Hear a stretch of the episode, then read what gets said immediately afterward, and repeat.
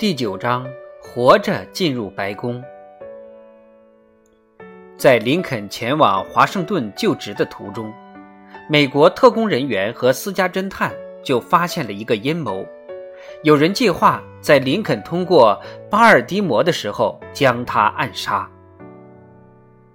林肯的朋友知道这个阴谋后非常紧张，让他改变原先预定的行程。夜晚再用化名赶去华盛顿。林肯坚决反对这种过于胆小的办法，但禁不住朋友们的苦苦相劝，终于做出秘密完成剩下旅途的决定。听说要改变行程计划，林肯太太坚持要和林肯同行，大家都劝他坐后面的一班火车。为此，他又大发脾气，大声抗议，几乎把秘密泄露了。在那之前，有关方面已经宣布，1861年2月22日，林肯将在宾夕法尼亚的哈利斯堡发表演讲，并且在那里过夜，第二天早上再前往巴尔的摩和华盛顿。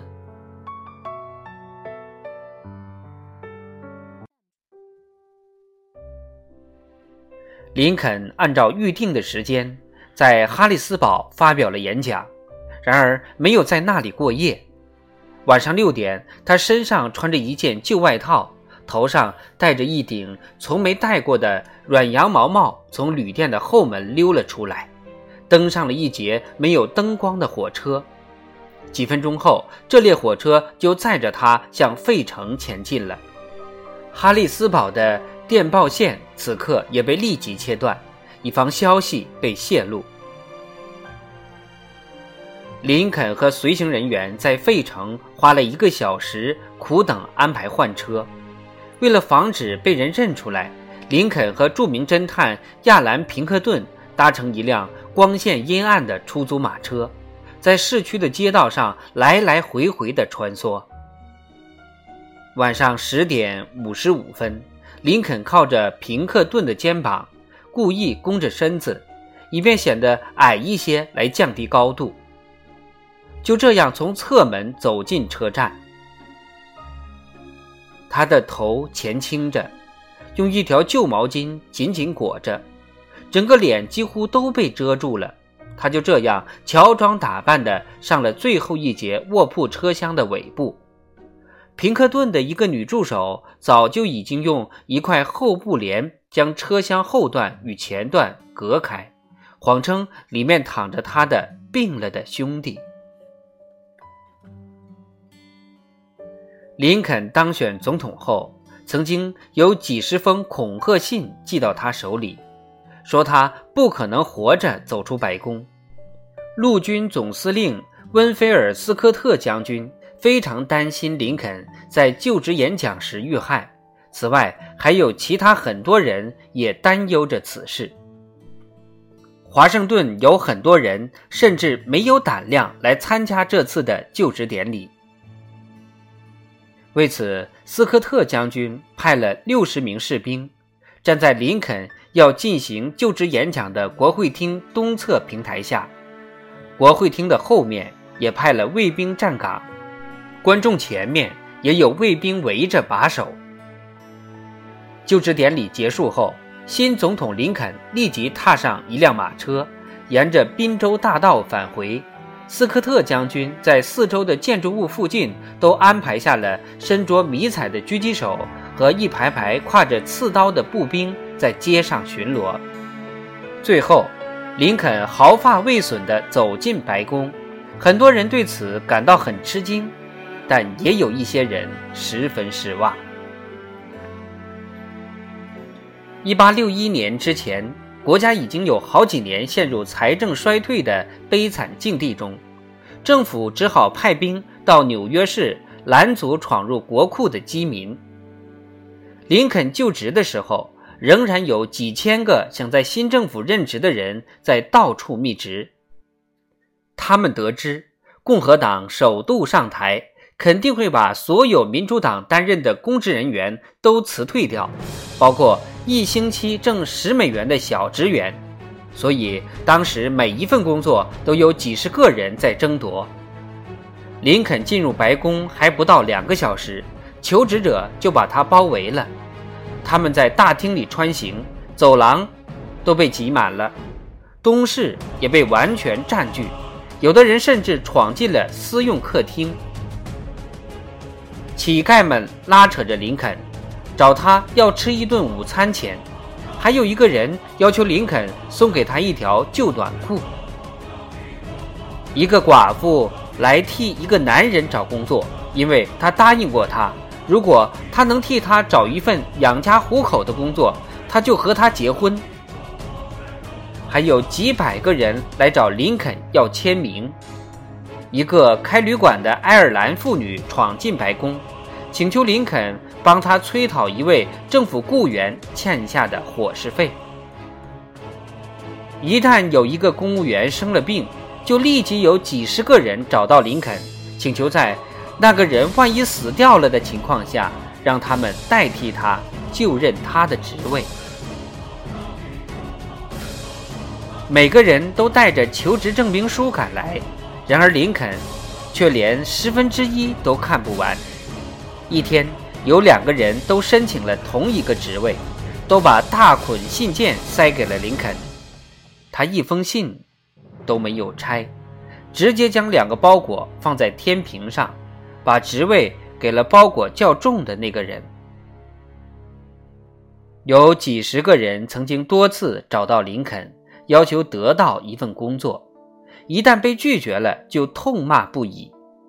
这些人中的大部分是无业游民，有个醉汉醉得太厉害，无法亲自来，就让妻子代替来为他找工作。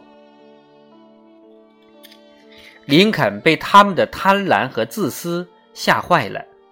林肯去吃午餐时，他们经常拦住他。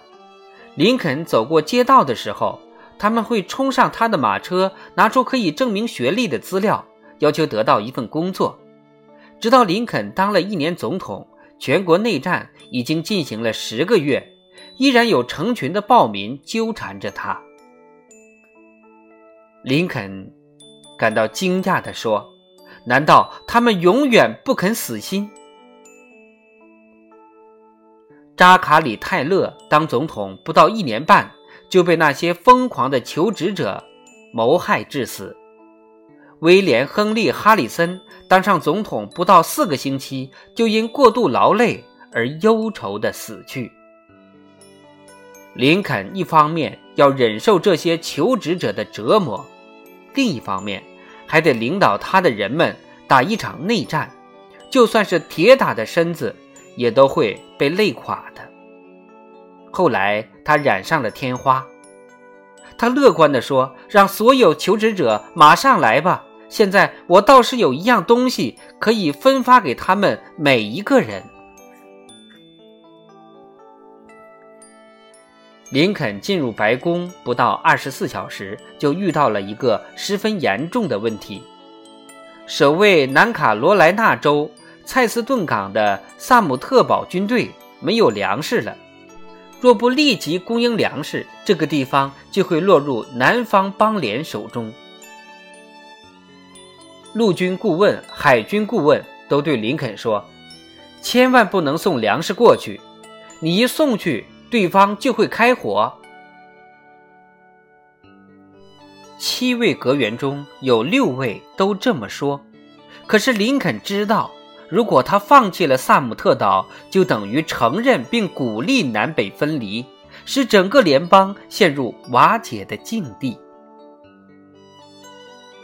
林肯在就职演说中说，他曾郑重地向上帝发誓。要保存、遵守自己的誓言，所以他下令，波哈顿号轮船载着咸肉、豆子和面包前往萨姆特岛，但是没有送枪械、人员和弹药。南方邦联的杰斐逊·戴维斯总统听到这一消息，立即给鲍里贾德将军发电报。只是在必要时攻击萨姆特岛。该堡的南方军队指挥官安德生少校传话给鲍里贾德将军说：“若肯再等四天，北方守备部队将因饥饿而撤退，因为他们除了咸肉以外，已经没东西可吃了。”但是鲍里贾德将军却不愿意等。他为什么不肯等呢？大概因为他的顾问们觉得。若不当着人民的面洒几滴血，退出联邦的几个州也会重回到联邦的怀抱。他们认为，只有射杀几名北方佬，才能激起南方邦联的热诚和团结。于是，包里贾德下了一道悲惨的命令：一八六一年四月十二日早晨四点半，一颗子弹划破晨空。射入了要塞附近的海里。这次攻击连续三十四个小时没有间断。南方邦联把这件事当成一场社交盛事，勇敢的青年们穿着新制服猛射礼炮，社交名媛则在码头和营地散步，热烈地为他们喝彩。星期天下午。联邦军人把城堡和四桶咸肉交给了南方邦联军，在南方邦联迎风招展的星条旗和笨蛋北方佬的军乐声中，乘船撤退回到纽约。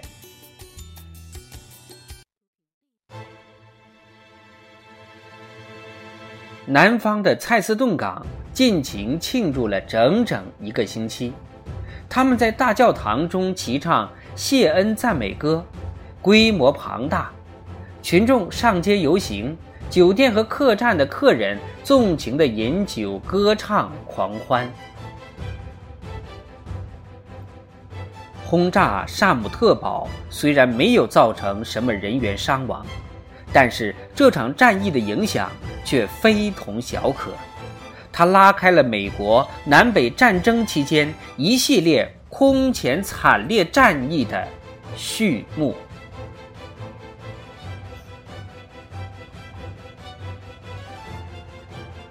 林肯传》第二篇就全部播讲完了，明天我们接着播讲第三篇复杂的局面。